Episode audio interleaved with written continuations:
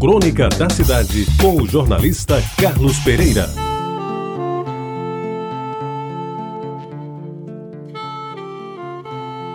Amigos ouvintes da Retabajara, ainda hoje, quando às vezes abro a sexta página do Correio da Paraíba, eu busco a sua crônica. Procuro nas linhas que já não escreve, as construções poéticas que eram como uma suave melodia a entrar pelos meus ouvidos de O Piano e a Garoa aos Caminhos de Mim, tudo que ele escreveu foi belo, terno e até carinhoso. Quando se referia às mulheres, sabia fazê-lo como ninguém. Se a dama já era bonita, ficava mais atraente, mais feminina, mais tudo. E até quando a beleza não era o seu forte, ele tinha um condão de transformá-la, e tal qual gata borralheira, mudá-la para Cinderela de todos os contos.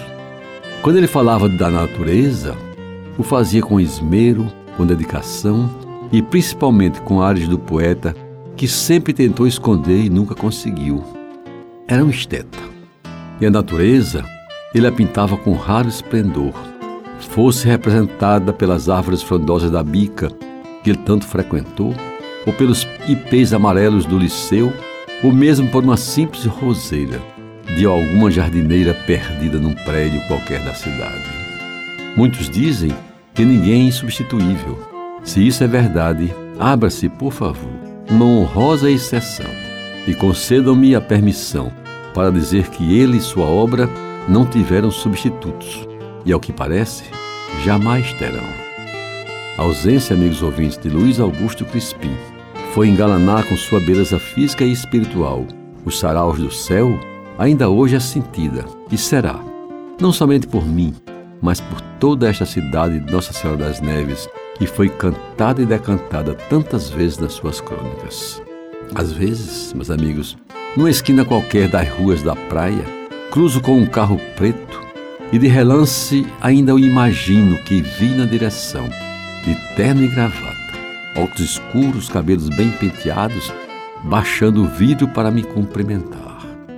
Mas tristemente volto à realidade, dura realidade que me obriga a entender que foi apenas uma alegoria. Lamentar não basta.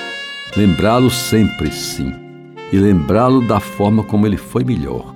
Amigo, companheiro, marido, pai e principalmente uma beleza de pessoa.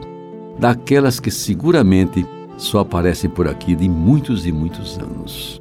Saudades dele pelo seu porte garboso e pelo seu sorriso aberto e franco, que o fazia cativante até pelos homens mais empedernidos. Saudades do colega generoso, sempre pronto a conceder a quem o solicitasse, sem se fazer de rogado, uma palavra de apoio, um gesto de solidariedade, um peito de amizade. Do muito estimado Lac, o caro amigo Luiz Augusto Crispim, que para mim continua sendo o eterno postal da cidade e que também por isso tanta falta nos faz. Você ouviu Crônica da Cidade com o jornalista Carlos Pereira.